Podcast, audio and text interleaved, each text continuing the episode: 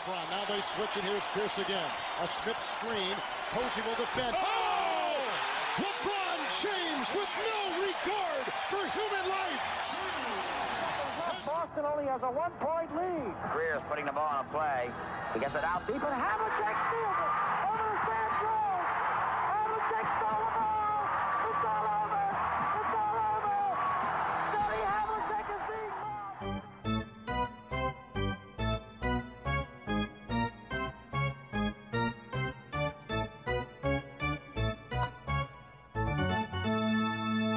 Olá, Quedas? Olá, tudo bem? Estás bom? Sempre. Ah, neste episódio, que já portanto, tivemos aqui uma semana de intervalo, mas nós já sabíamos o que é que ia acontecer, ah, fomos chamar um reforço para falar deste tema que é demasiado pesado para apenas duas pessoas. Assim, é um... eu acho que foi também, é bonito porque como eh, vamos dar um pouco ao nosso convidado a oportunidade de sentir os altos e baixos de ser fã, eh, não é tanto como o constante baixo de ser fã dos Magic ultimamente, ele vai ter a possibilidade neste episódio de ter o, o melhor e o pior. Olá, Nuno Aguiar. Oi, olá, tudo bem?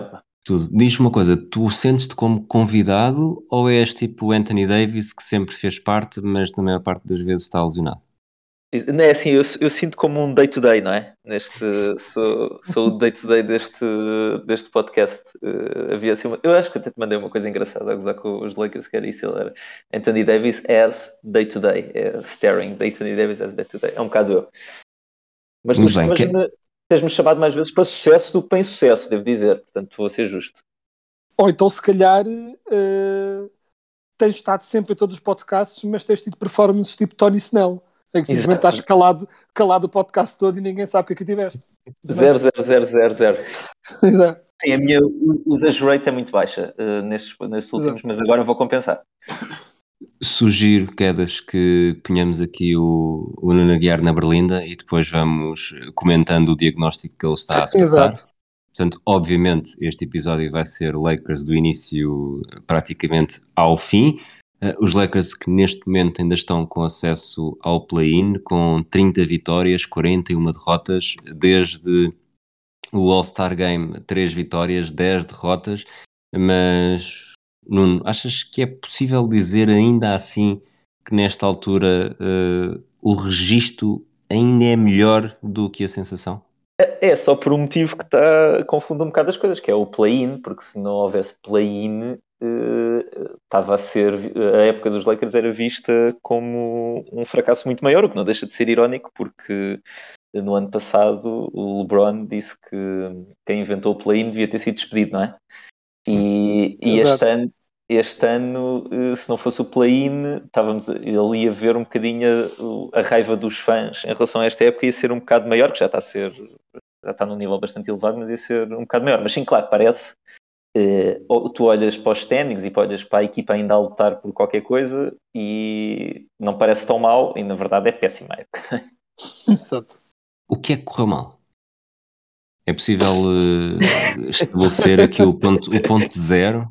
Vamos, tipo, vamos É. fazer isto um podcast em cinco partes para o Nuno Guiar tempo para Sim. explicar tudo. Sim, pronto, isto é uma série tipo aquela que tu fizeste do Kobe, não é? Em que vamos fazendo, este podcast é só para uma coisa, depois fazemos outra. Epá, não sei, há muita coisa, sendo que há um pecado original que é fácil de, de dizer que tem a ver com, com a troca do Westbrook. Que eu eh, não gostei, mas não achei que seria tão terrível como foi. E depois há muitos motivos que a gente depois se calhar podemos falar em específico do Westbrook e do que lhe está a acontecer. Um, mas eh, eu acho eu recebi a troca, ainda por cima recebi com, com desagrado porque havia uma troca antes, não sei se quem está a ouvir tem mais ou menos essa noção, mas havia, estava uma troca mais ou menos acordada pelo Buddy Hield eh, e era uma troca em que nós íamos dar muito menos, obviamente, para receber o Buddy Hield. E hoje adorava essa troca, porque acho que era mesmo o jogador que a gente precisava, conseguimos manter se calhar ainda alguma flexibilidade. Eh, e em vez disso, demos todos os jogadores que tinham minimamente um contrato possível de ser trocado e minimamente apetecível eh, pelo Westbrook. E a partir daí o- a equipa fica totalmente desequilibrada e tu tens que ir assinar muito mais jogadores pelo mínimo. E quando tu já estás a depender de jogadores pelo mínimo, uma coisa é tu dependeres de cinco jogadores que ganham o mínimo. Agora, quando dependes da equipa toda, quase toda a equipa é de jogadores de mínimo, aquilo é hit or miss, não é? Podes ter sorte, por exemplo, nós tivemos sorte, ou pronto, podemos dar mérito à equipa, não é? Com o Monk, com o Malik Monk. Eh, claramente saiu-nos melhor que, que a encomenda. Eh, tudo o resto são falhas atrás de falhas, pronto. Eh, o que não é assim tão raro quando tu dependes de jogadores desse género. Portanto, eu percebo até a intenção, a partir do momento em que tu trocas pelo Westbrook, eu percebo a intenção do que eles quiseram fazer com a equipa, que é shooting, sacrificando defesa, jogadores que tentar ter jogadores que saibam atirar. Uh, mas isso não resolveu porque as fragilidades defensivas são tão grandes. Pá, é... Eu estava aqui a ver, nós somos, portanto, agora nós éramos a melhor defesa no, no ano passado. Somos a 17 até agora, melhor defesa. E mantemos, mais ou menos, salvo erro, o mesmo, o mesmo posicionamento em, em como ataca. Somos o 24, éramos o, o 24, continuamos a ser o 24. Portanto, não se ganhou, não se ganhou Exato. particularmente nada uh, aí. Uh, portanto, uh, não sei. acho, que, acho que eu diria que aí é o início. Pronto. Sim, e é uma defesa 17 que por estranho que possa parecer, estamos a falar de uma defesa fraca, e eu sempre que vejo, eu sempre que ia ver os ratings, e sempre que vi que eles estavam, em 17, surpreendia-me, porque pensava. eu pior. olho os Lakers a defender e parece pior ainda do que 17. É. Tipo, sim. 17 parece incrível para o que eu vejo em campo. Tipo, ou sim. seja, é, é, é exatamente isso. Sim. É, é, estranho ainda se aguentar. É, é, um mérito, se calhar, para o Vogel, não sei, que vai ser despedido no final desta época, mas se calhar ainda conseguiu aguentar minimamente esta defesa com, sem ter ovos para conseguir fazer Exato. isso. Quedas, eu continuo contigo agora, até para permitir ao Nuno Guiar pôr em mute e soltar finalmente aquelas lágrimas que ele anda a conter. Aqui há, em outubro de 2020, eu gravei com o Nuno Guiar, já na semana após o título, e estava convicto da forte possibilidade de os Lakers conseguirem construir em cima daquele título, vencerem eh, novamente em 2021 e termos até uma discussão do, do que é que a carreira de LeBron James com cinco títulos em equipas diferentes, três neste caso, dois, dois nos Lakers, poderia significar.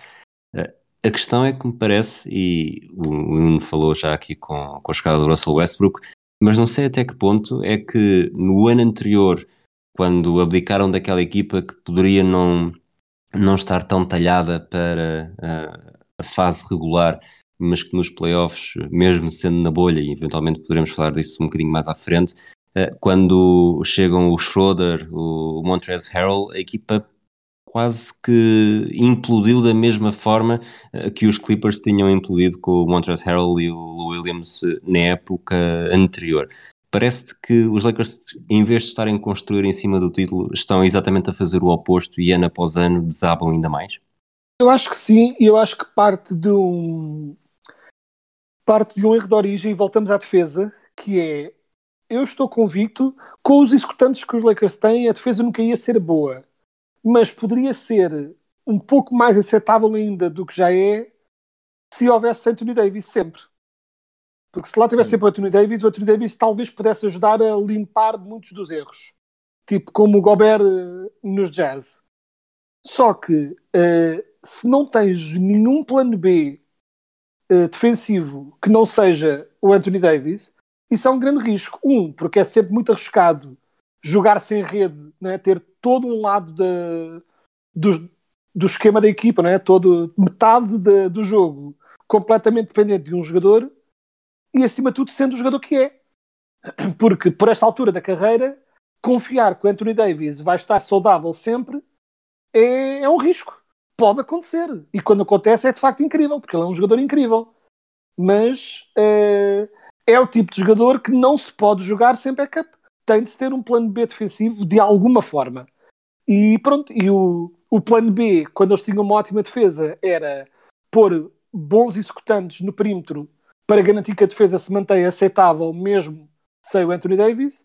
Este ano eles pronto, abdicaram por completo disso e até porque uh, há uns anos atrás poderia sempre contar com alguns jogos do LeBron James a pronto a esforçar-se um pouco mais na defesa e o LeBron James já não está nessa fase da carreira, seja por falta de pernas, seja por falta de interesse, uh, provavelmente um misto de ambos, uh, já não se pode esperar que o LeBron seja um grande plus na defesa, se é sequer um plus, ponto. Portanto, uh, o grande problema desta construção de plantel foi mesmo esta completa ausência de plano B. Um pouco como a ausência de plano B dos Rockets, de era tudo lance livres e triplos, e quando tiraram isso eles não tinham nenhuma alternativa e não sabiam responder com nada de diferente. Foi o que aconteceu com os Lakers este ano com a defesa. É uma completa ausência de plano B na construção do plantel. E logo estavam completamente condenados. Nuno, um, qual é que é uma porcentagem que dás à possibilidade dos Lakers atingirem a segunda ronda dos playoffs este ano? Atingir a segunda ronda, portanto, vamos assumir que ficam na posição em que estão, portanto, têm que jogar dois jogos só para ir aos playoffs. Exato. Um... E depois ganhar, um, ganhar a primeira ronda. Pronto, se for contra os Suns, eu dou uh, uma coisa tipo 10%. Porque há aqui pronto, há a hipótese de. Não, nem há hipótese, não, será sempre contra os Suns, não é? Exato. É o que estava a pensar. O, o, o, 9 e 10, o 9 e 10 é. só ficou em oitavo na melhor das hipóteses. Portanto, Portanto a não ser que houvesse um milagre com os Clippers que não vai, que não vai acontecer, de ultrapassar os Clippers, que não, não acontecerá certamente. Contra os Suns eu dou 10% de probabilidade. Se por acaso houvesse esse milagre uh, de chegar à posição dos Clippers e 10% se calhar menos por causa do play-in, eu dou 5% seja, contando com ter que ganhar os dois jogos. Se por acaso houvesse um, se chegássemos em oitavo, eh, isso significaria ter que ganhar a mesma play-in, mas eh, significaria ir contra eh, os Grizzlies ou os Warriors, eu já aumentaria isso aqui para uns 15% ou 20%, que é assim, uma, assim na loucura. Loucura, sim. Sim, na loucura total. E isso depende, claro, eu estou a assumir que o Davis vai jogar no play-in e, no, e nessa série de playoff, que não é nada certo. Estou a assumir nestas contas, porque se por acaso isso não acontecer, esta, esta equipa não é, não, assim como está, não é boa. É, é, às vezes podemos estar a teorizar, a equipa não é boa. E não só não é boa, como eles desistem muito facilmente. Já não sei, nós jogamos contra uma equipa em já não sei quem é que era um, um dos comentadores dizia que é, eles mal levam o primeiro murro na boca, ela, a equipa dobra logo. Tipo, sente-se sente-se que há falta de esforço, as rotações já não são feitas, eh, é uma equipa pouco motivada porque percebe, eh, percebe que não é boa o suficiente. Baseado nessa, nessa teoria, que era mais ou menos o que eu estava à espera que tu me respondesses, de esta época mais vale atirar a toalha ao chão, o que é que pode restar para começar a construir a próxima e garantir que a próxima uh, inverta este ciclo, esta espiral negativa que tem acontecido desde o título? É, pronto, eu não concordo muito com esse seu diagnóstico. Eu acho que a equipa do ano passado cometeu um erro, houve um erro que foi o Montrezl, acho eu, e acho que várias pessoas uh, apontaram logo esse erro, portanto aí concordo, mas eu acho que a troca que foi feita, que é o Danny Green pelo Schroeder, eu acho que eu continuava a fazer essa troca. Uh, é um jogador muito. É, é, tu não tens a oportunidade de teres uma equipa de título e ir buscar um base de. Acho que ele tinha 27 anos ou 28. Isso não existe. Uh, e não era pá, não é que seja uma estrela, mas era um base competente. Mas a maneira como aquilo foi gerido, podemos discordar. Eu acho que provavelmente nós passaríamos a série dos Suns contra os Suns se não tivessem sido as lesões. Mas pronto, é discutível. Uh, agora, para inverter, não há bem inverter, não existe bem inverter. Uh, se tu me perguntas o que é que devíamos fazer só para otimizar a próxima época, o que devíamos fazer era uh, shutdown no LeBron e mesmo o Davis já não jogaria mais. Era o que tinhas que fazer se quisesse só otimizar a próxima época. Uh, o que tu vais fazer uh, é provavelmente o LeBron, claramente está também. O que ele está a fazer um bocadinho é aquela tour de ficar com. de conseguir os recordes todos, não é? Eu também percebo. E, e também há aqui um elemento de pá, as pessoas vão ver os Lakers jogar e ele tem uma certa responsabilidade de carregar a equipa. E para os Lakers isso é muito importante. Tipo, o LeBron é, é um bocado complicado dizer simplesmente eu agora no jogo vou-me guardar para a próxima época. Mas se quiséssemos otimizar, era isso.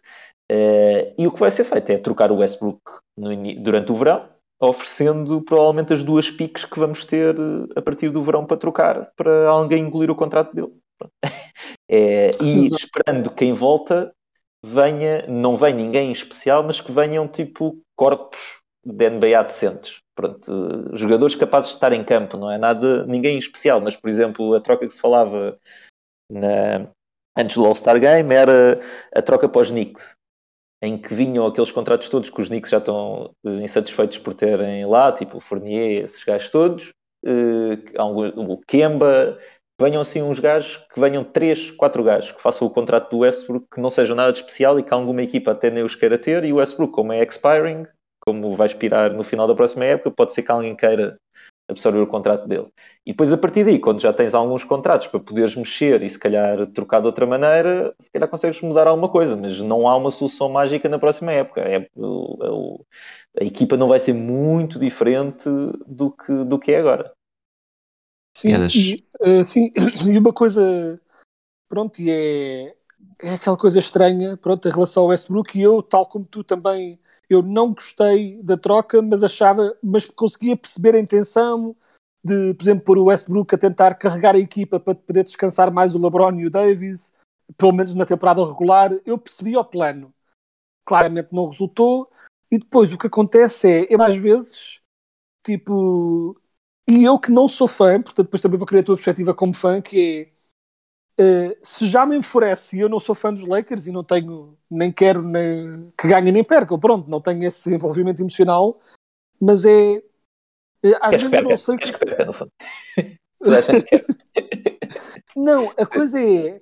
O que, me, o que me causa mais confusão é, principalmente, uh, a falta de noção de muita gente em relação ao que o Westbrook é.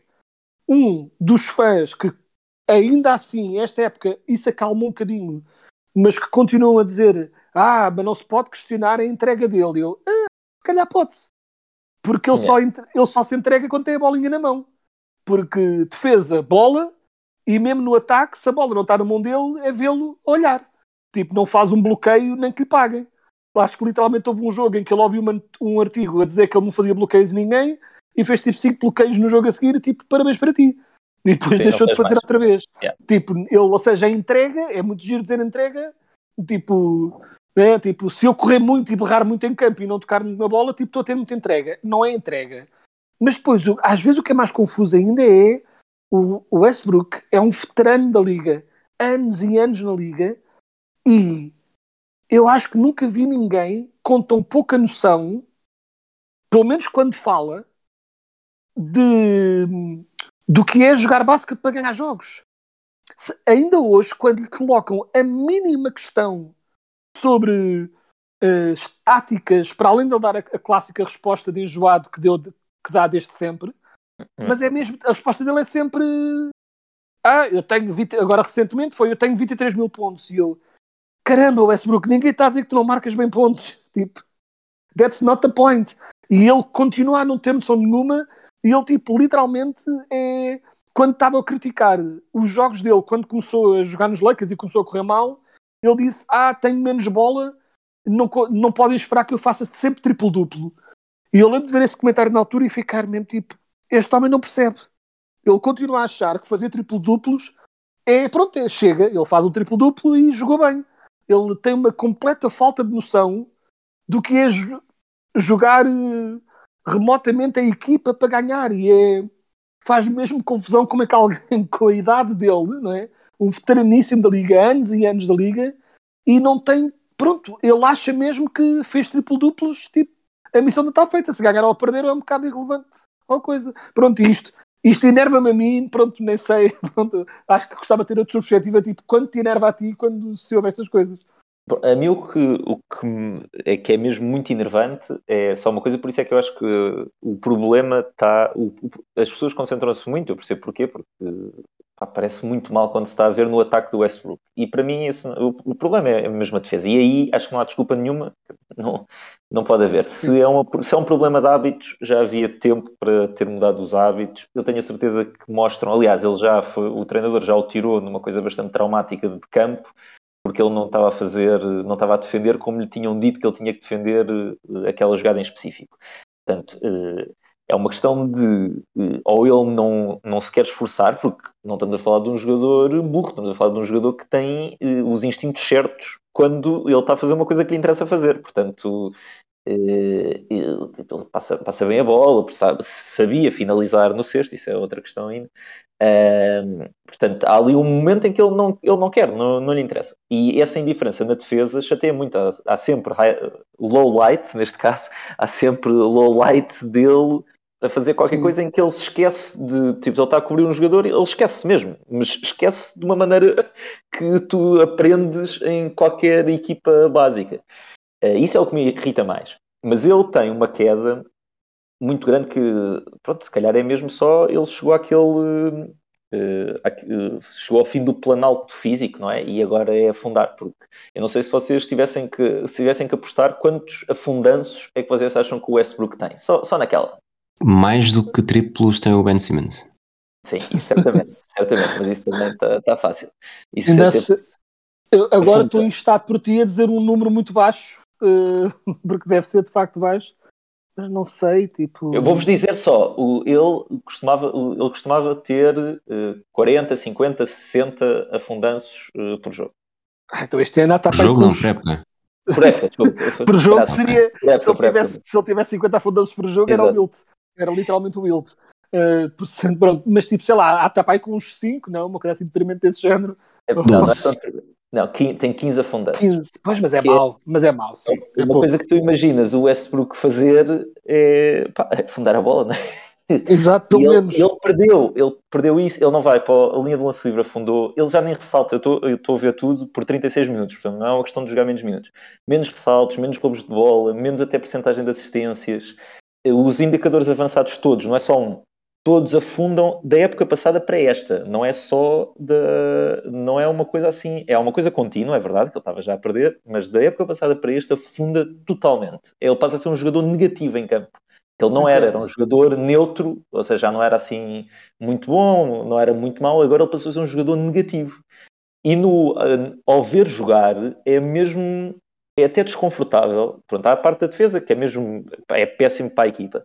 Mas depois é desconfortável no ataque, porque é um jogador sem confiança. Ele já não consegue passar quase um para um com ninguém, a não ser em casos muito específicos, quando tem um base muito baixo ou quando tem um, um poste muito lento. São as duas formas em que ele tem ainda de passar pelo jogador um para um. Senão ele já não consegue. Aliás, ele depois para, ele vai para o cesto e tem que fazer uma coisa sempre muito irritante, que é ele para, espera que o outro salte para depois lançar, porque ele não tem confiança de conseguir acertar o lançamento na passada. Nuno, hum, chegamos aqui a uma altura em que esta será a 12 temporada desde o título de 2010. Eu não, não sinto que isso seja um problema para ti, o, um o último título ter sido na Bubble. Acho que não, não retira mérito, sobretudo para, para adeptos que não vivem nos Estados Unidos, que não vivem em Los Angeles, que não tiveram aquela aquele vazio de parada acho que não faz grande diferença, mas ainda assim, eh, sendo certo que venceram mais um título do que os Magic e os Celtics juntos, portanto, quem sou eu para estar aqui a criticar, mas é possível fazer um balanço positivo desta era LeBron James eh, por haver um título ou vinhamos de um período muito negro e agora o futuro a curto prazo, curto médio prazo também não está assim grande coisa? O que é que Eu diz o diria teu que- instinto de adepto? Eu diria que a part- eh, pronto, eu estou a avaliar no momento. Daqui a 10 anos, daqui a 20 anos, vai ser visto como um sucesso porque ele ganhou o título. Vivido no momento, acho que é uma oportunidade desperdiçada por motivos de incompetência, mas também motivos de azar, pronto, as lesões com, com o Davis e com o próprio LeBron. O LeBron também se lesionou no ano passado e lixou-nos um bocado a época. Mas aqui é Portanto, mesmo a seja- tua experiência como adepto. É isso que eu estou. É, é a desilusão. Ou seja, agora no momento é, um, é desilusão. Tens o, se calhar o melhor jogador de sempre está na tua equipa, tens um outro jogador que é consensualmente um top 10 da NBA, alguém, há- podemos argumentar que até é mais do que isso, eh, e tinhas margem para construir uma equipa e foste ou cometendo erros ou tendo azar. Claro que é frustrante. Acho que a história ficará como um sucesso porque ele ganha o título, e pá, é difícil ganhar títulos, não é?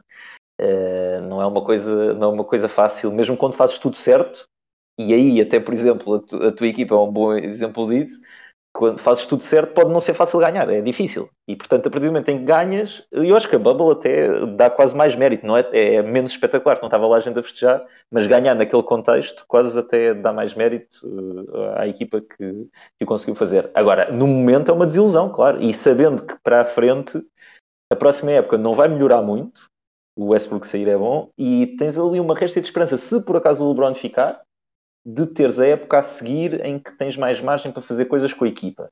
Mas aí já estamos a falar como é que o LeBron vai jogar aos 39 anos. Ninguém sabe, não é? Isto que ele está a fazer já está a desafiar todas as probabilidades. Portanto, eu sinto como alguma frustração no momento, sim. Agora, é pá, ganhaste um título. Pronto, é, é difícil, é mesmo muito difícil ganhar títulos na NBA. Achas que no meio disto tudo os Celtics é que fizeram bem por não irem buscar o Anthony Davis? Exato. Acho que não, acho que não, mas, eh, mas fizeram quase tudo bem, sempre. Muito bem. Um, chegar, se calhar chegamos aqui a uma altura em que, e não te querendo provocar, Sim. os adeptos Lakers, neste momento, a melhor coisa que têm é, não é uma série de vitórias na NBA, é uma série de episódios na HBO. Sim.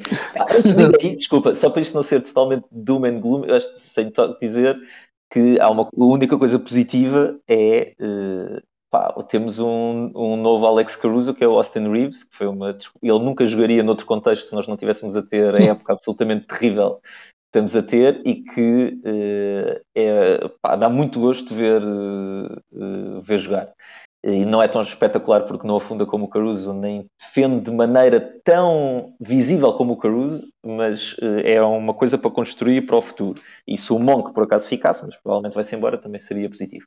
Em relação à série, é pá, eu estou a adorar, como tu sabes, tenho-te tenho mandado alguns comentários. Uh, estou a gostar muito, acho que não, é, não será para todos os adeptos de NBA, porque aquilo não é um documentário e acho que algumas pessoas eh, vão para ali à espera que aquilo seja 100% fiel a como se passou e não é. É muito exagerado, mas eu estou a gostar muito. Já viste os dois primeiros episódios também? Saiu hoje Sim. o terceiro, o sei que o Nuno já viu, eu não vi ainda, portanto vamos deixar o terceiro Exato. e mesmo spoilers dos dois primeiros, não que haja necessariamente uh, de fora, mas. Uh, não, já só tem... morre o Karim, morre o Karim no terceiro. Eles estão a exagerar um bocadinho, estás a ver? Estão a mudar assim. O Red Auerbach convida todos uh, para o jantar e metade do plantel dos Lakers morre. Exato. Assassina. o Purple and Gold, Purple and Red Wedding. Exato. Yeah. Uh, não, mas eu também tenho que estar a adorar e, obviamente, mesmo, mesmo sabendo, obviamente, que isto não é um documentário, que há muita coisa exagerada, mas, obviamente, que há ali coisas que partem de uma percepção que se tinha das pessoas, né? Tipo, yeah. o Karim a dizer fuck off kid ao gajo do aeroplano é incrível. Uh, tipo, Sim, pronto, é, na perce uh, nessa percepção né, de antissocial que o Karim tinha, não seria aquilo, mas sabia-se que era. O que eu não tinha noção nenhuma, e mais uma vez, não terá sido aquilo, mas eu não tinha noção que seria perto daquilo, eu não tinha noção nenhuma de que o Jerry West era tão absurdamente emocional. Porque o Jerry West é completamente um diabo da Tasmânia uh, naquela série. E pronto, eu não tinha noção disso, não tinha mesmo noção disso que ele era tão irritadiço e de forma é, tão explosiva. Isso está, a isso está a surpreender muitas pessoas porque, pronto, número um, já havia uh, alguma informação de que ele era mesmo muito irascível, pronto.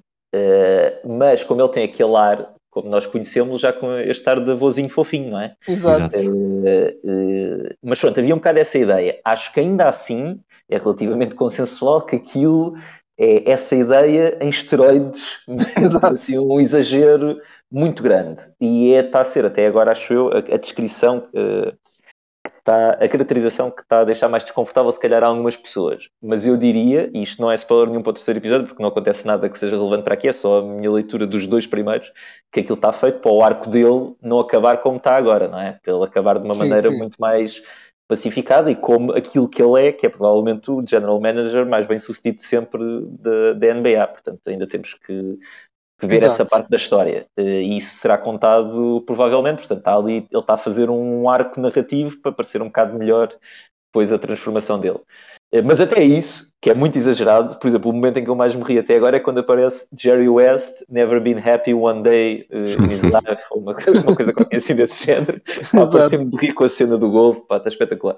Eu acho o Jerry West concordo com vocês, para mim é, é o, o, grande destaque destas, destes dois primeiros episódios. A figura que mais interesse me tem despertado, tanto que dei por mim a pensar se aqui no 24 segundos não poderemos ter algo relacionado com ele em breve. Um, mas, como adepto, Nuno, acredito que isto seja, seja como comédias românticas para quem está de coração despedaçado. É melhor porque, porque tens, pá, tens os ingredientes todos. Para já é o McKay, eu gosto muito do, do, do McKay. Embora aquele primeiro episódio, se vocês já viram, não há problema, eu acho que é demasiado Sim. McKay naquele primeiro episódio. Ou seja, acho que temos muito. É o virar para a câmara e o quebrar a, a, quarta parede, acho que é demasiado. Mas o estilo foi ele que criou, pronto, eh, e o estilo da série toda, e acho que está tá, tá muito, tá muito é. fixe. E, Mas eu acho também que ele usou, só lembro disso, eu acho que ele usou o primeiro episódio para soltar toda a sua macaíce na, a nível de estilo, uh, porque como estávamos a introduzir as, a maioria das personagens ele foi mesmo. Primeiro episódio vai ser. Uh, é o Big Short uh, Lakers Edition. Mas eu acho é. que ele também tipo, soltou as amarras aí, talvez sabendo também que depois não ia dar para ser tanto assim. Há sempre uns momentozinhos em que eles olham para a câmera e digam agora vejam isto agora, mas pronto, mais, mais suave. Mas eu acho que ele tipo, soltou-se por completo no primeiro episódio, porque tipo, vamos aproveitar o facto de ser o é. momento das introduções para ser totalmente louco e agora vamos começar a contar a história de uma forma QB mais normal. Eu não sei se vocês estão a perceber que está um silêncio uh, sepulcral do lado da NBA em relação à série, não é? Uh, porque Medo? é raro.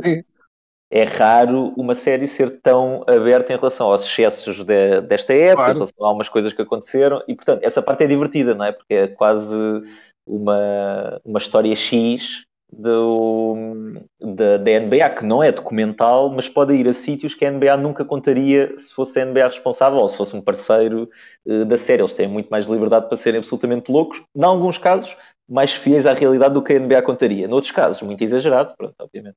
Mas achas caso, que o próprio é... aviso, desculpa Quedas, achas que o próprio aviso de mudarmos alguns nomes e as coisas não foram necessariamente assim, Obviamente eh, é verdade, mas em alguns casos até é uma forma de se defenderem para serem mais ofensivos, eh, e ofensivos aqui mesmo só para fazer o, o, o contraponto com o defender, na forma de contar algumas coisas e mostrar como era uma boa parte da NBA, e estamos a falar, o tempo da história está ainda em 79, 80, uh, que se fala que quando o Jordan chegou uh, à NBA, portanto já uns bons anos depois, 84, 85, uh, os hotéis das equipas ainda eram muito pouco, os quartos dos jogadores ainda eram muito pouco recomendáveis.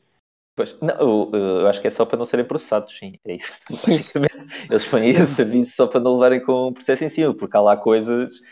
Epá, mesmo os Lakers eh, é divertido o, o Jerry Buss, obviamente, e aquilo que ele ali está no Jerry Buss, não é, aí não é mesmo nada surpreendente em relação ao que, ao que sabia mais ou menos da vida dele.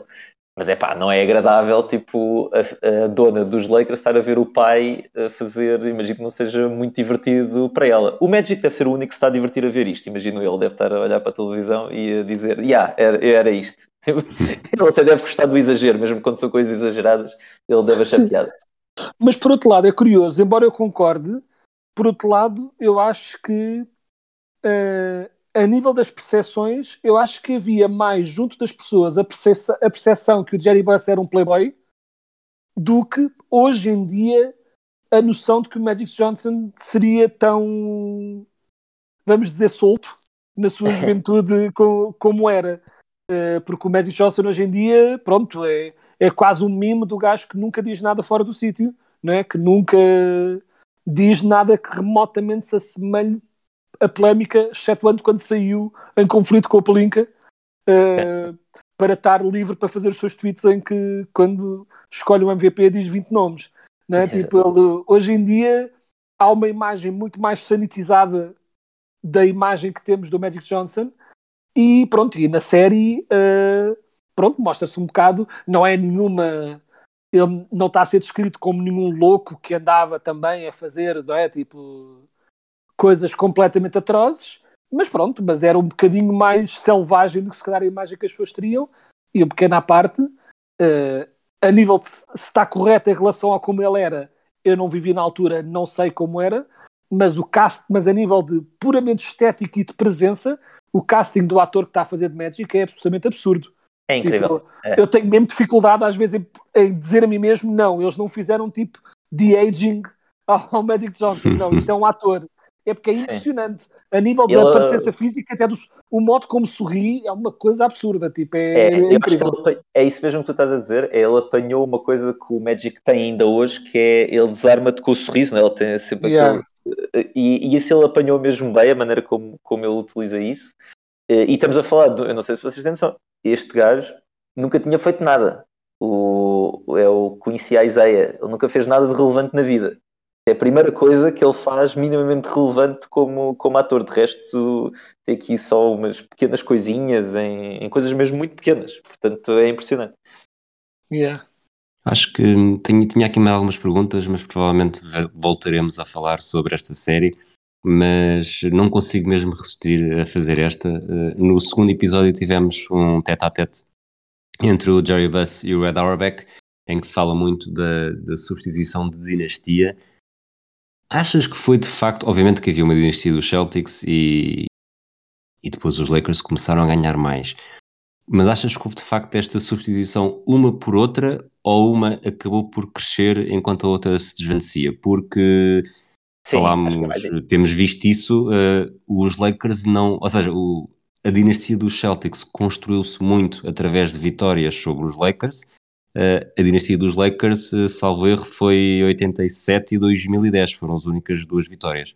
Sim, acho que é mais isso, porque os Celtics, aquilo, o momento parece ali desenhado, e ah, imagino que a série também vai contar um bocado disso, parece ali um bocado desenhado, como a partir dali os Celtics nunca ganharam nada e eh, a liga foi toda dos Lakers. Pronto, imagino que depois, eh, quando forem contar a história, não vai ser exatamente assim.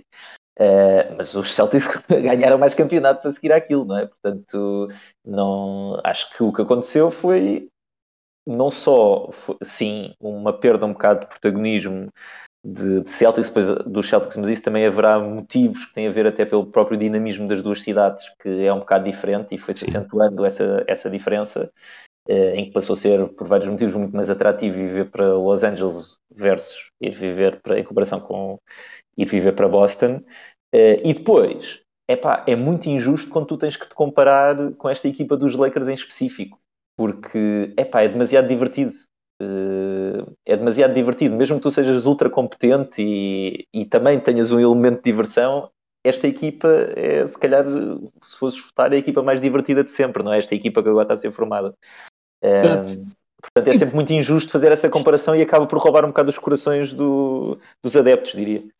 E foi este espetáculo que salvou a NBA, não é? Não- Exato, Fala-se exato. muito do, do Magic contra Larry Bird, mas se não tivesse existido Magic, eh, Larry Bird, Celtics, os Celtics continuavam a ganhar, nunca teria o mesmo efeito de, de expansão. NBA. Os Lakers já existiam, mas ainda assim houve uma expansão para Los Angeles, em que a equipa, e percebe-se isso no primeiro episódio, mas mesmo na história, eh, os Lakers do final da década de 70 estavam muito, muito, muito pior do que estão hoje em dia, esquecendo o título da bolha.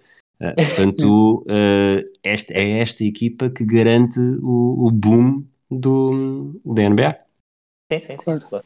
Não, e outra coisa também que é né, nós vínhamos aqui né, depois de muitos, muitos anos os Celtics a ganharem, depois tipo os Celtics tiveram ali uma fase em que pronto, em que eram relevantes ainda e foram ganhando algumas vezes com as equipas pronto, treinadas pelo Tommy Heinsohn, mas esta ideia é importante muito perceber porque esta ideia de que veio a dinastia para substituir a antiga dinastia, os Celtics, tal como o Aguiar disse, continuaram a ser uma dinastia e aliás, né, tipo A uh, década de o que 80 é melhor que a década de 70.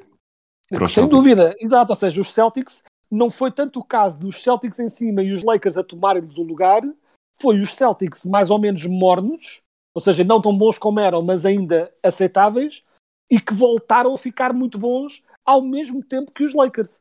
E os Lakers acabaram por ganhar mais, mas estamos a falar dos Celtics, Larry Bird, Kevin McHale, Robert Parrish, ganharam três títulos, né? tipo, não ganharam tanto como os Lakers, mas ganharam muito e tiveram aqui. O que aconteceu foi que esta era dos anos 80 foi mera géneros porque não é assim tão normal teres duas dinastias icónicas ao mesmo tempo. Essa é Exato, foi a é parte É. diferente, porque geralmente tu tens uma dinastia e os rivais que vão aparecendo para beliscar essa dinastia. Neste caso, tiveste literalmente duas ao mesmo tempo, quase passo a passo, que foi muito e que foi o que ajudou também, obviamente, ao boom da liga e daí em frente. Yeah. Nuno, Sim, sim, é isso mesmo, por acaso, essa comparação. Não, essa comparação, por acaso, é. se tu- pensando automaticamente, tu nunca vais para aí, em aquilo que tu estavas a dizer de os anos 80 terem sido melhores que os 70, não é? Para os Celtics, em, em Sim, eu estava aqui a ver, fui, fui ver os Celtics nos anos 70, tiveram duas finais, dois títulos, nos anos 80, cinco finais, três títulos, Pois, portanto, é isso, e parece que, que essa fase é uma fase de, quase de decadência da equipa, porque no fundo está, está a ver o seu lugar um bocado roubado, mas não, não é nada assim, é uma época de grande sucesso para, o- para os Celtics, é um bocado esta coisa de equipas tão icónicas encontrarem-se nas finais é ótimo, se, se as duas equipas estivessem no Oeste ou as duas equipas no Oeste era um bocado mais aborrecido. é. e foi, acho que foi uma série bastante melhor do que o que tivemos de Cavaliers contra Warriors. Ah, sim, aí pois, Sim. o Warriors era bastante, era sempre favoritos, mesmo o título que os Cavaliers ganham. Aliás, ele é, é muito improvável, não é? Uh, aquilo ter acontecido. Se jogássemos aquela final 10 vezes, eu acho que só, só ganhava Sim. uma vez aquela final. Exato. Vamos avançar então para as, também uma das razões pelas eu me estou a divertir por estarem aqui os dois hoje. Este é o episódio 109, portanto vamos para o ano de 2009, o ano dos playoffs em que eu falei pela primeira vez com o Bruno Aguiar sobre NBA, uma noite lisboeta a falar sobre o mítico jogo em direto entre os Celtics e os Bulls, mas nenhuma destas equipas chegou necessariamente longe. Tivemos no Oeste eh, os Lakers eliminarem Utah Jazz em 5, Rockets em 7, Nuggets em 6 e os Orlando Magic eh, no Este eliminarem Sixers em 6, Celtics em 7 e Cavaliers em 6. Final Lakers Magic. Eh, amigos, vocês, agora o palco é vosso. Não sei quem é que quer tomar a palavra, mas contem-me tudo sobre esta final e como é que viveram esta final. Uh, vou só Antes dizer uma disso, coisa. Desculpa, desculpa. Nuno, eh, no jogo 4 desta final mandaste alguma mensagem ao Quedas? não, mas depois eu não sei se queres explicar. Não, mas não, não manda.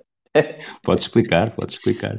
Uh, pronto, isto te- tem a ver com uma coisa que o, que o Rui nunca deixará, e bem, nunca deixará morrer, que foi eh, nas finais de 2010. eh, pronto, ga- os Lakers ganham no jogo 7 contra, contra os Celtics. Eh, e eu estava a ver as finais, eu sabia que o, o Rui também estava a ver. Não sei se trocámos alguma mensagem durante o jogo, acho que não. Não, não. Não trocámos nenhuma. E, e depois, quando chega o final do jogo, eu mando-lhe uma mensagem, eh, que obviamente cheia de bom gosto e de, e de bom ganhar, eh, que dizia qualquer coisa como chupa. eh, Exato. acho que era, não é? Não sei se Sim, tinha sim. mais qualquer coisa ou se tinha só pontos de Talvez exclamação. múltipla exclamação, sim. Sim, exato, múltipla exclamação. E no momento em que eu carrego send, vai e recebo uma mensagem do Rui só a dizer parabéns, uma coisa qualquer só, parabéns, bom jogo, sim senhor. e pronto, e para, e para sempre, e bem, eh, o Rui nunca deixará eh, morrer isto. Eh, e eu até acho que agora já é tipo um meme nestas conversas, portanto, ainda bem que isto continua sempre presente. Sim, quedas, força.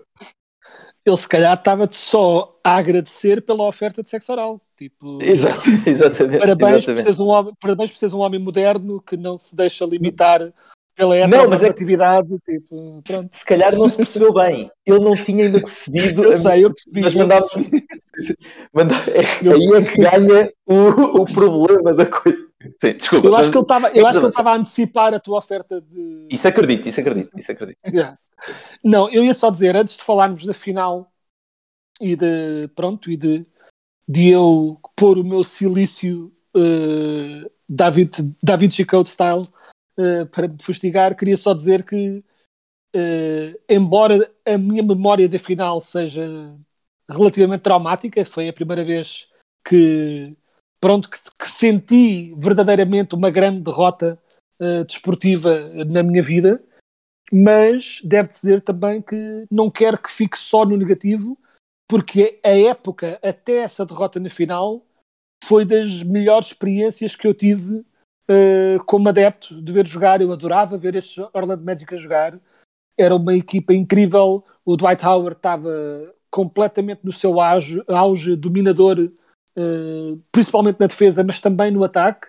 tínhamos uma equipa um bocadinho à frente do seu tempo, a lançar triplos de todo lado e comparado com hoje eh, não parecia, mas na altura estavam a lançar muitos triplos e tínhamos o Turcoglu a jogar eh, a- a- basicamente a point guard de uma forma a ter de longe pronto, as suas melhores performances e não só tivemos, não só eliminámos os, perdoa-me Rui, ou então chupa, eh, os, os muito irritantes, muito irritantes Celtics que eram uns bullies de todo o tamanho e sempre que ganhavam tinham um mal ganhar atroz, eh, Acho que os esfregavam cotovelos cara. do Dwight Howard têm uma ideia diferente sobre essas séries, mas eh, força. Não falemos de jogadas duras quando tinhas o Garnett na tua equipa. Mas sim, eh, Acho que só um dos dois é que falhou jogos por excesso de faltas técnicas, mas ah, o- mas o Dwight Howard era completamente selvagem. Mas eh, vocês eram piores. Mas acima de tudo, era o Paul Pierce que me irritava. Junto mas ao clube do Aguiar. Sempre. o Pá, Paul Pierce é, Atleta mais irritante que eu acho que era vi tão irritante, era, dava tanto gozo vê-lo perder, sempre que ele perdia, dava gozo vê-lo perder. Quando os Cavs também começaram a ganhar aos Celtics, dava, eh, dava gozo, era aquele. Eu gosto que isto tenha tornado numa coisa só para ofender os Celtics, tipo, já vamos em Exato. 5 minutos. Era- E depois, logo a seguir, Celtics perderam, chupa Paul Pierce, e depois tivemos eh, uma. Ninguém nos dava nenhuma vaga remota hipótese de passar os Cavs. Vou ser sincero, eu achava que não íamos passar os Cavs, e de ca- de cada, gozo- cada jogo que nós ganhávamos era tipo: Uau, é lá, que giro! Tipo, isto está a ser. Está a ser super divertido, estamos a dar luta, vai ser tão interessante. Eh, mas depois, até quando quando íamos ganhar o jogo 3 e o LeBron faz aquele lançamento absolutamente absurdo, eh, Yeah. aquele buzzer beater absurdo, e eu pensei, pronto, acabou-se a brincadeira, chateámos o LeBron de vez, e o que foi impressionante é que não se acabou. Eh, eles estavam, de facto, muito mal preparados para a nossa maneira de jogar, e acabámos por conseguir chegar à final. Quando chegámos à final, e essa é que é a parte, acabou por ser traumático, perdemos 4-1, mas acho que há o 4-1 não pinta bem a ideia uh, do que afinal foi. Porque eu acho genuinamente que nós, não em todos os jogos, mas em muitos jogos, nós estávamos lá, tínhamos hipótese de ganhar e foi mesmo a inexperiência que nos lixou numa série de jogos. Nuno? Sim, eu- só por causa, eh, em relação aos Magic, eu devo dizer que hum, eu tive até umas. Eu acompanho basicamente tudo aquilo que o Kedas esteve a dizer, porque eu estava a ver os jogos do Oeste e estava a torcer pelos Magic em todas as séries. Eu torci uh, pelos Magic. Todas as séries, quer dizer, contra os Sixers era um bocado diferente, mas eh, torci a favor- contra Boston e adorei que tivessem eliminado Boston, que tinha eh, vencido o campeonato aos Lakers na, na época anterior. E eu sempre fui um. eh, não- eu, não, eu não gosto, eh, agora, por, por motivos que vocês percebem, eu nu- nunca fui um grande fã do LeBron. E em específico, esta fase do LeBron, que é este final de Cleveland e início dos Cavaliers, em que ele estava mesmo num modo super arrogante, mas ainda não ganhei nada. E isso irritava-me um bocadinho, e irritava-me um bocadinho, eh, obviamente, a, a rivalidade com o Kobe.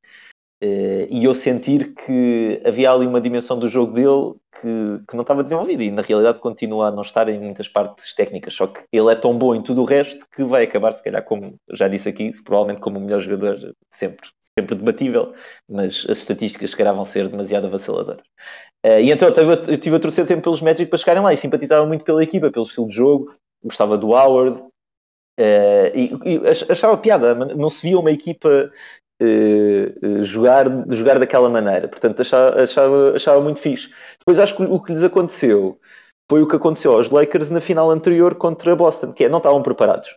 Não estavam preparados, não, nem é tanto tecnicamente ou fisicamente, é só para o grau de assertividade e agressividade que tens que ter numas finais.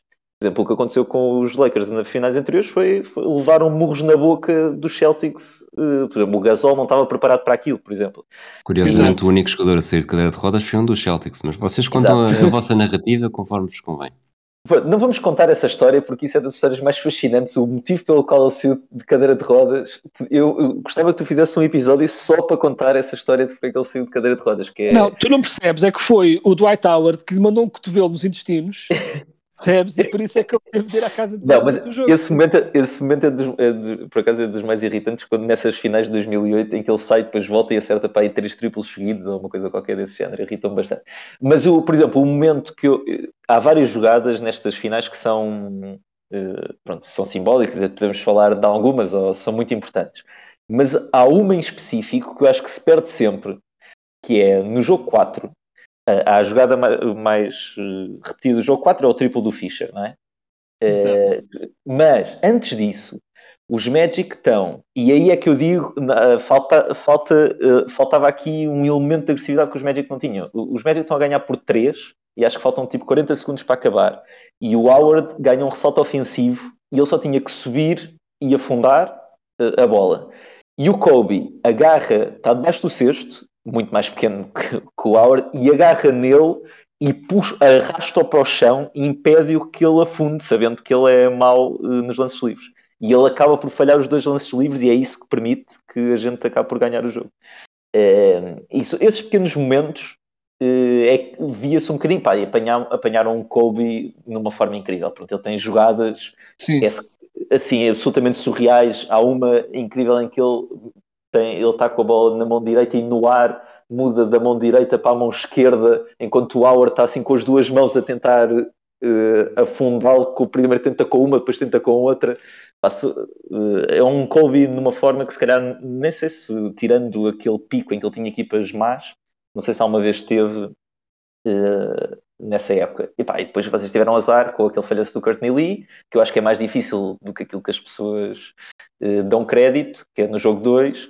E depois tem uma das jogadas mais épicas também dessas finais todas, que é aquela, aquele pick and roll do Kobe e do, e do Pau, que foi repetido para sempre, que é porque o Kobe depois vai ter com ele e diz que eles finalmente encontraram a sinergia certa no pick and roll, assim, toda uma explicação meio espiritual quase para, eh, para a coisa. Mas eu acho que foi isso, é, não estavam preparados para este nível de para este nível de competição porque apanharam os, porque os Lakers vinham desiludidos em que tinham tido as almas deles eh, destruídas pelo, por Boston e acho que era muito difícil eh, passar. Há aqui alguns jogos desequilibrados. Tu estavas a dizer, nem sempre tivemos lá, e é verdade, há alguns jogos que foram desequilibrados. Mas se nos jogos apertados vocês tivessem ganhado, e era possível, eh, tinha sido uma final muito mais apertada do que estes 4-1 parecem. Acho que estes 4-1 são um bocado injustos. Eu 4-1 tenho não, mais que- 4-0. Não, 4-1, 4-1. 4-1, 4-1. desculpa. Desculpa, Sim, estava a fazer confusão o com... jogo 3 Peço desculpa, Quedas, peço desculpa. com os Rockets. Eh, Com, estavas, a fazer, estavas a fazer confusão com os Rockets. Com o Parece dos Cavaliers. um- Parece mais um Spurs Cavaliers. 4-2. Eu diria que, tendo visto a série toda, é mais um 4-2 do que um 4-1. 4-1 parece que foi quase sweep e só não foi sweep por acaso, mas não foi assim, eu não senti assim as É. finais. Basicamente é isso. É, eu quando olho para estas finais penso, nós não íamos ganhar porque os Lakers tinham uma experiência diferente, tinham, um co- tinham uma estrela diferente, com um nível diferente, e tinham aquelas feridas de guerra, como dizes, para desta vez não vamos perder por falta de empenho. E a É. única hipótese, a única hipótese que os Magic, quando olhavas para os dois talentos, né, para as duas equipas, a grande hipótese que os Magic tinham de ganhar era duas coisas. Uh, pronto, arrogância dos Lakers de acharem vai ser fácil e falta de preparação a nível tática, de não estarem à espera de, né, da chuva de triplos e de, do modo como os Magic jogaram. Nenhuma das coisas aconteceu. Os Lakers estavam prontos, estavam bem preparados taticamente, até porque estavam muito atentos, viram o que é que os Magic andaram a fazer às outras equipas e perceberam, vamos lá ver como é que isto aconteceu e vinham preparados. E a nível de agressividade, pronto, estavam determinados a não deixar que falta de agressividade lhes fizesse perder o jogo. Dito isso, de facto, se o, se o, o, o tal famoso jogo 2, com as duas hipóteses do Courtney Lee, se temos ganho esse, uh, teria ficado 1 a 1 e teria caminhado naturalmente para um 4-2, que era o que, como estavas a dizer, que teria transparecido mais uh, o equilíbrio que as equipas demonstraram QB, ou seja, claramente, nós, não nós também não estávamos perto o suficiente dos Lakers para ser uma série de jogo 7, mas também não estávamos assim tão longe para ser um 4-1 que parece que não tivemos hipótese nenhuma. Era, tínhamos ganho aquele jogo e teria sido um bocadinho mais uh, uh, tipo, indicativo do que afinal foi. Mas pronto, mas perdemos e assim acontece. Eu acho que foi isso também. Acho que nós a, a tristeza que nós sentimos não foi tanto termos perdido, era de Não voltar lá.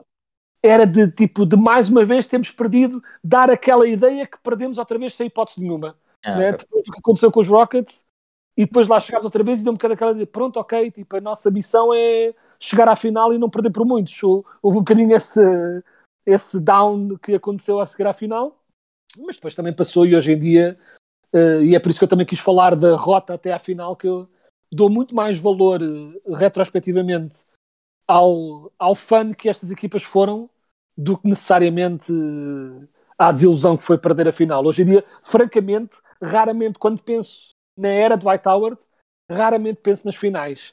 Penso em Hightower dominante e triplos a chover em todo lado. Raramente penso no que temos perdido a final. Muito bem, temos aqui uns 4, 5 minutos para fechar o episódio antes de, antes de chegar a uma hora. Portanto, uma pergunta para percentagem, e que vai um bocadinho ao encontro do que estivemos a falar aqui. Só vos peço mesmo a percentagem, eventualmente depois desenvolvemos o tema no outro dia. O que é que você, qual é que é, neste caso, a probabilidade do Dwight Howard de acabar a carreira, a- acabar com uma carreira melhor do que a do Anthony Davis?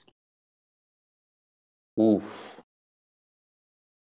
Ah, pera lá, Tu- isso- tu não podes lançar assim uma pergunta É com esse peso e, não, e dizeres que ah, agora digam aí uma E a coisa. sua percentagem Não é? desen- desenvolvem na próxima semana, se quiserem. Eh, o que eu- assim, de chofre, o que eu diria é o título complica as coisas. Se o Anthony Davis não tem ido para os Lakers, não tem ganho o título, nem sequer, para mim nem sequer havia discussão, mesmo apesar do talento do Davis, porque o palmarés do Dwight Howard era imbatível. Com o título e com o quão, pronto, e com a importância que o Davis teve no título, eh, não, não sei, sabes? Tipo, não sei. Antes do Ok. título, antes do título, o palmarés do Dwight Howard, a nível de coisas alcançadas, era de facto muito, muito, muito bom. Estatisticamente não era muito diferente, mas a nível de palmarés, eu daria a vantagem relativamente folgada ao Dwight Howard. Pós-título, e com o quão bem ele jogou nessa run ao título, eh, torna a coisa mais complicada de definir, para mim. Mas teria de pensar mais no assunto. Epá, pois. E é que o- as- hoje as pessoas esquecem que agora não sei se vocês perceberam, isto é quase um meme que existe no, no Twitter que é as pessoas esquecem-se e depois dizem uma Exato. coisa absolutamente banal. Tipo, as pessoas esquecem-se que o Michael Jordan era bom jogador, tipo, coisas assim. Exato. Mas as pessoas esquecem-se que, acho eu, por causa deste final de carreira do Howard, do Sim. pico do White pá, e o pico do White Howard, ele provavelmente até, há aqui um ano em que até devia ter sido MVP. É, é para mesmo. mim, e juro que não estou a ser parcial, para mim, eu dava-lhe a ele e não ao Derrick Rose no ano em que o Derrick Rose ganhou. Pronto. Eh, é mesmo o, o pico é mesmo muito, muito Sim. elevado. E depois defensivamente, mesmo o Davis sendo muito bom defensivamente, o pico do Dwight Howard é, é acima do, do pico do, do Anthony Davis, eu acho. Ehm, e, e a carreira dele, da maneira como isto vai, se calhar até vai ser mais longa. Agora é o que o Quedas diz. Pá, ele ganha um, ele ganha um título, quer dizer, ganha um título. Eles ganham eh, um título, mas com uma importância que não tem nada a ver eh, entre um e outro no, no- no- Sim, para, claro. para chegar lá, não é? Eh, e portanto, isso é verdade que complica um bocadinho as coisas. Agora, se eu tivesse que apostar, se tu pediste uma porcentagem e tendo que olhar um bocado para a frente e sabendo as fragilidades físicas do Davis, eu se calhar dava 55% ao Howard e 45% ao Davis. Eh, neste momento, só assumindo que a carreira do Davis não vai ser muito regular daqui para a frente e vai ser com muito mais lesões até do que teve até agora. Não obstante o Anthony Davis ter entrado para o top 50 de 75 eh, e o Dwight Howard não, mas eu nem tenho nada necessariamente contra o Anthony Davis ter entrado, é o que é, mas eh, acho que já falámos sobre isso também aqui no podcast, o Dwight Howard não ter entrado no top 75 é, É, achei muito mal. Achei muito é completamente surreal, não é? tipo, é que eh, pronto, aliás, quando estava a fazer aquelas cenas de quem é que ia entrar, a maioria das coisas que eu vi, podcasts e artigos a prever, o Dwight Howard era visto como não, claramente vai entrar, agora vamos ver aqueles que estão ali na bolha para entrar ou não. Eh, mas o do Anthony Davis não era a questão. Pronto, o problema foi, eh, e mais uma vez, adoro este jogador que vou dizer, mas o Damian Lillard entrar e o Dwight Howard não é, é, é um Sim, take. É um take prison of the moment mesmo gigante. né? Mas o Dwight Howard é prejudicado porque a personalidade dele também. Uh, É. o, o- e, eu- por exemplo, há, há jogadores com personalidade muito difícil. Quer dizer, o, o- Kobe tinha uma personalidade muito mais difícil, provavelmente, do que o Dwight Howard. Só que o, esti- Sim. o tipo de personalidade é, eh, criou-se uma Os imagem quase super irritante. Não é só os cotovelos, é. Não sei, eh, parece sempre assim um tipo pouco sério. Tu- Criou-se assim uma imagem de um tipo pouco sério e que não é capaz de levar nada muito a sério. E dentro dos parece falso. balneários. É, É isso. E dentro dos balneários ele ficou com muito má reputação como sendo um tipo chato eh, e não ser um grande tipo de balneário, nem um bom gajo para estar nas trincheiras contigo a meio de umas finais Exato. ou de uma série de playoffs. E isso acho que o prejudica muito porque quem vota tem noção de- dessas histórias todas. E acho que essas coisas fora do campo prejudicaram-no um bocado. Batemos na hora de episódio, portanto vamos então para o draft de 2009. Peço-vos para darem só mesmo um destaque. Eu vou fazer aqui uma, uma revista mais rápida. Blake Griffin dos Clippers foi a primeira escolha. Os Grizzlies fizeram o primeiro grande barrete com a Tabit na segunda. James Harden na terceira para o KC. Tyreek Evans, eh, Sacramento Kings na quarta.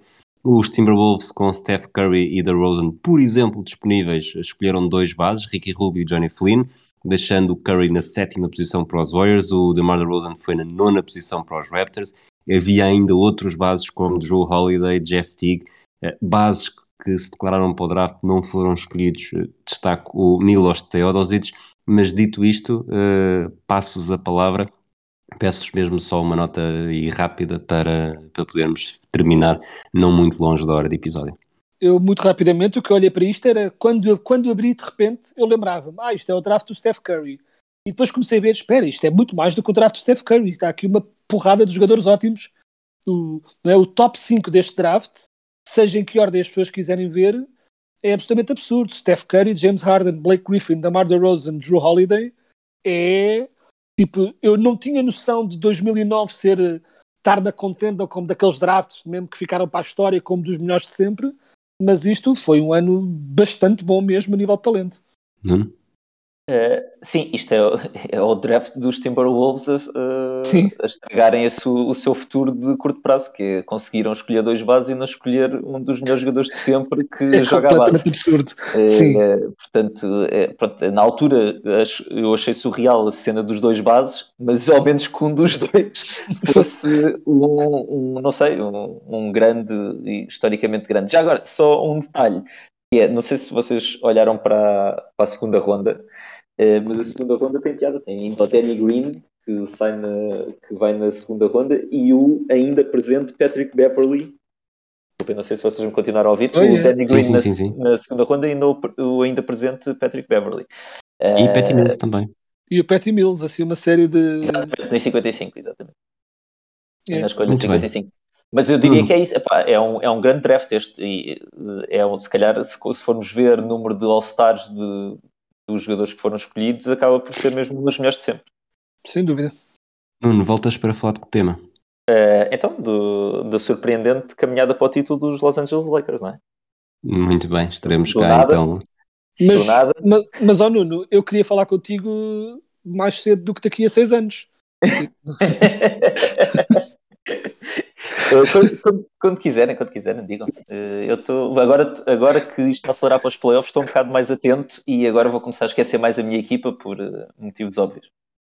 Muito bem, um, terminamos então por hoje. Obrigado aos dois, um abraço a todos aqueles que nos ouvem e até à próxima semana.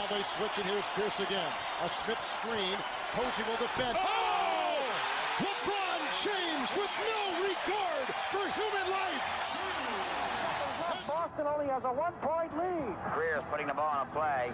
He gets it out deep, But Havlicek steals